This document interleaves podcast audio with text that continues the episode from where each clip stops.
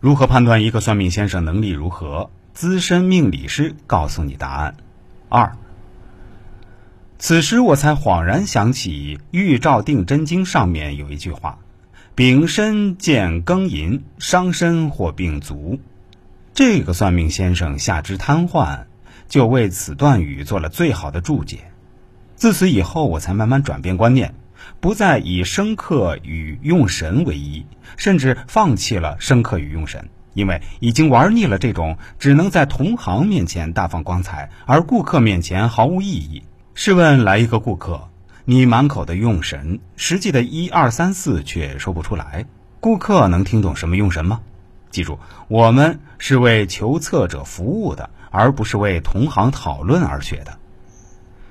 我这个配音听到这里才略有感悟，然后我又举与孙中山齐名的黄兴的命例。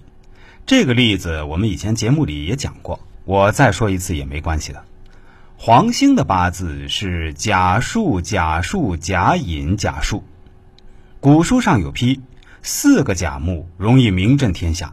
虽然不绝对准确，但是可以参考其他的因素，多项重叠而断，自然就不会失手了。而地支三个戌土，绝对是吃行政饭，天干地支重叠，吃行政饭而名震天下，自然就是大官了。小官怎么也说不上是名震天下的。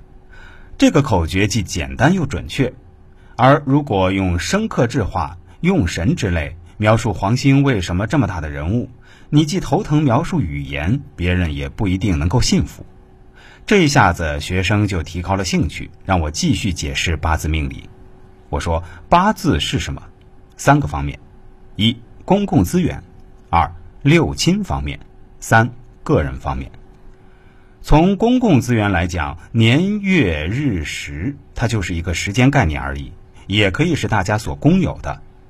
所以，传说香港林国雄根据一个八字可以无限的推演毫不相干的人、同事、上司的凶吉、升迁、红白喜事等，他都可以从一个八字中推出。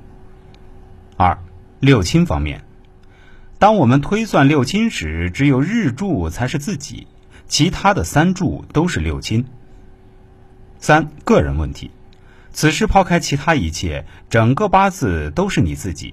譬如古人说“金木相战，筋骨有损；水火相交，眼目有疾”，它这个并没有规定必须是日柱，同样可以是年与月相战。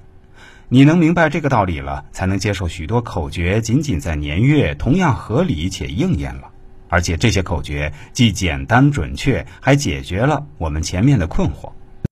如果大家对这方面的知识感兴趣，想了解更多这方面的内容，可以关注一下我的公众号“周易面相大叔”，其中的“叔”是叔叔阿姨的“叔”啊。这个蓝色背景太极头像的公众号，千万不要加错了。